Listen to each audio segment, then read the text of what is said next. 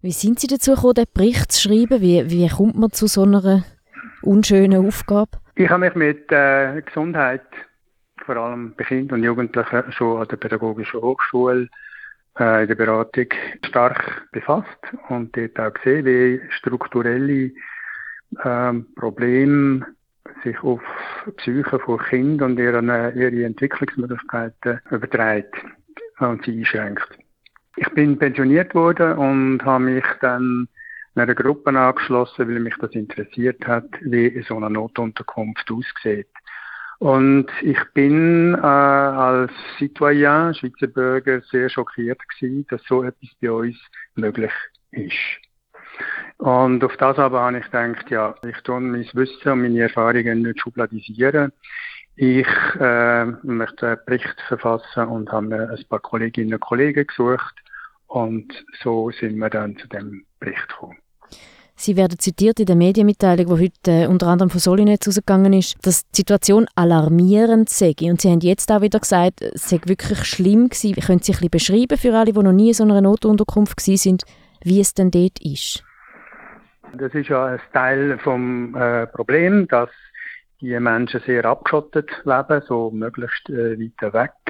Ähm, und mh, wenig Kontakt besteht zur Be Bevölkerung und die Bevölkerung auch äh, wenig bis nichts weiß über die Zustände.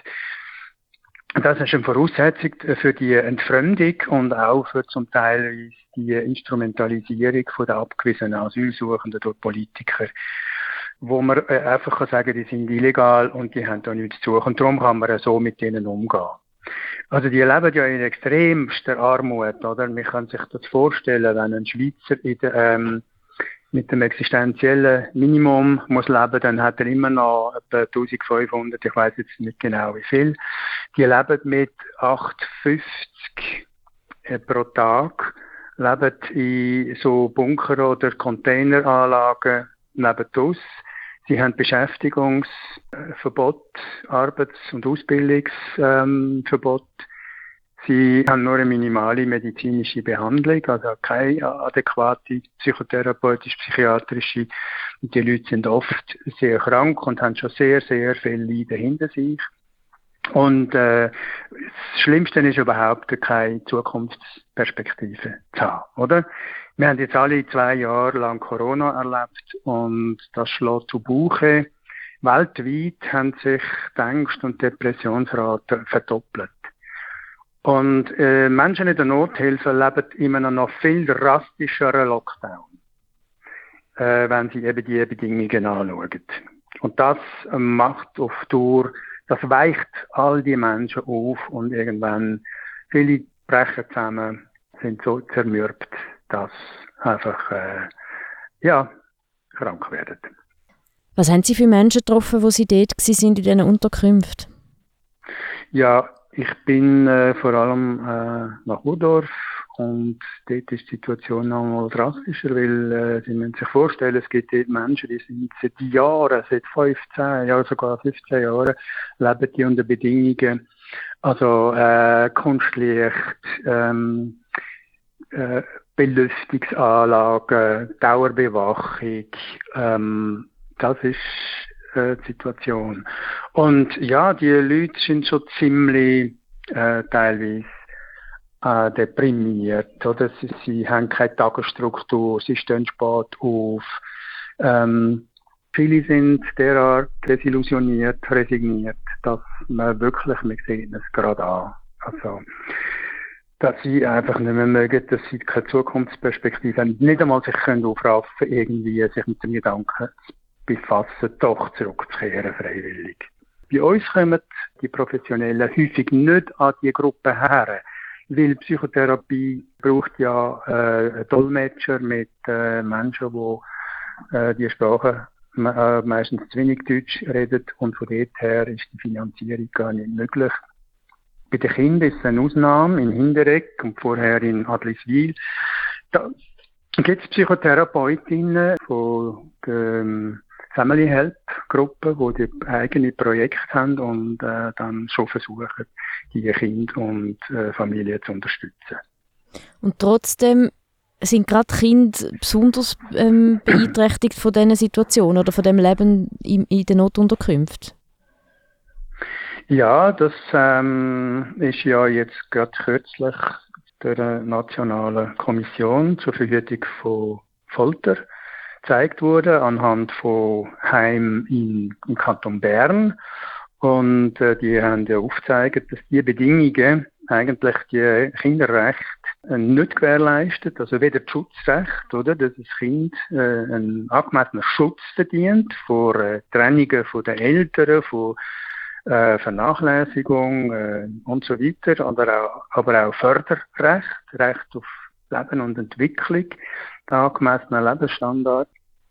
Und das ist krass nicht gegeben.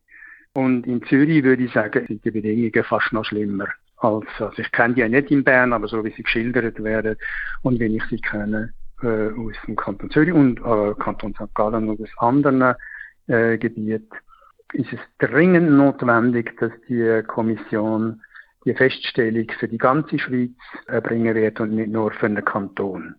Und das wird hoffentlich endlich dann gewisse Behörden und Politiker äh, ein bisschen erweichen und in Bewegung setzen. Jetzt gibt es ja auch ganz konkrete Forderungen, was sich dann soll ändern. Was sind das? Erstens mal Deckung vom Grundbedarf, oder? Ich meine, es kann jeder Schweizer Bürger mal versuchen, mit 58 ein paar Monate zu leben. Dann wird man auf die Welt kommen. Und wir haben ja noch so ein bisschen soziale Netzwerke, wo wir das könnten irgendwie kompensieren. Das haben die Menschen nicht. Dann die Schließung von der Notunterkünfte und äh, die Unterbringung in normalen Wohnungen, vor allem Familien und Kinder. Die Aufhebung von allen Eingrenzungen. Sie müssen wissen, dass sehr, sehr viele Abgewiesene auf äh, ein Rayon in einer Gemeinde eingrenzt sind. Und wenn es das verlöhnt, können sie verhaftet und eingesperrt werden. Und das passiert immer wieder.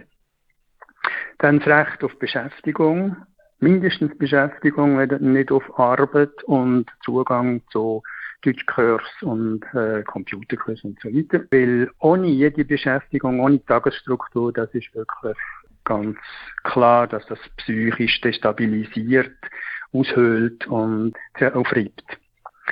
Dann eben angemessene therapeutisch-psychiatrische Versorgung, auch für die Gruppe, die hat es am nötigsten. Und äh, ganz klar kinderrechtskonforme Bedingungen für Kind und Familie. Und last but not least einfach eine grosszügigere Handhabung von Härtefellanträgen. Sie haben das vorher einmal kurz angetönt von Leuten, die jetzt den Brief wahrscheinlich nicht unterschrieben hätten. Das ist ja das Argument gerne mal, ähm, die sind ja illegal, die haben da sowieso ja, nichts zu suchen, wieso bleiben die überhaupt so lang? Was sagt man denn diesen Menschen gegenüber? Also was haben ja. Sie da für Argumente? Ja, das ist natürlich das Einfachste, um alles sofort vom Tisch zu wischen, oder? Was äh, unser Regierungsrat Fair halt immer macht. Die sind ja illegal, ich äh, muss mich gar nicht damit befassen, was wollen auch jede parlamentarische Anfrage wird sofort äh, wegspediert. Ja, no, es gibt viele Gründe, oder? Entweder sind Fluchtgründe nicht erkannt worden bei den Geflüchteten, oder? Wie zum Beispiel bei den Afghanen, da hat man noch bis in, äh, kurz bevor die Taliban Macht übernahm, haben, hat man Leute ausgeschafft.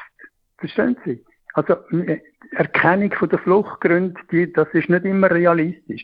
Dann gibt es natürlich Angst vor Rückkehr, ähm, kein Pass, kein Papier haben, oder es gibt kein Rückübernahmeabkommen. Also es gibt eine Vielfalt, äh, warum Leute nicht wollen oder nicht können zurückkehren. Das Problem ist aber einfach, Illegale sind die neuen Blitzableiter, wo man viel Ressentiment und auch viel Fremdenfindlichkeit kann abstreifen. Wir haben Kinder von der Landstraße gehabt, wir haben Verdingkinder gehabt, das ist gar noch nicht sehr lang her. Und so wie ich es erlebe, sind die Illegalen die neuen stigmatisierte Gruppe, wo man kann einfach äh, ja der nächste Schritt von der Stigmatisierung ist immer Dehumanisierung, oder? Die sind ja gar nicht wirklich Rechtsbürger, also kann man mit ihnen machen, was man will. Und äh, die Logik ist sehr ähm, tragisch und, und ist leider in den letzten 10, 20 Jahren durch die dauernden rechtsbürgerlichen Hetzkampagnen natürlich in der Bevölkerung sehr tief verankert. Was kann man, ich gehe jetzt mal davon aus, die Menschen, die, die ein Asylgesuch stellen in der Schweiz, die sind wahrscheinlich durch ihre Flucht schon traumatisiert worden oder haben sicher schon eine harte Phase hinter sich und, und werden dann so untergeschoben irgendwo oder abgeschoben in so ein, so ein Heim, in einen Bunker oder wo auch immer. Ähm, kann man dann wirklich helfen oder kann man es wenigstens einfach besser machen oder wie muss ich mir das vorstellen? Kann man mit, mit der Behandlung wirklich heilen, ist wahrscheinlich das falsche ja. Wort.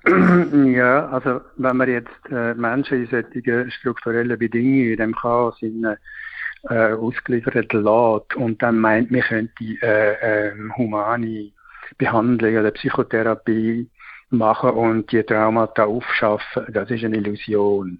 Oder das ist ja gerade Traumatisierung, äh, bedeutet der Verlust von sämtlichen Sicherheiten und äh, Schutzmechanismen. Und das braucht strukturell äh, einen minimalen oder einen guten Schutz, damit man überhaupt an die Themen dann ankommt.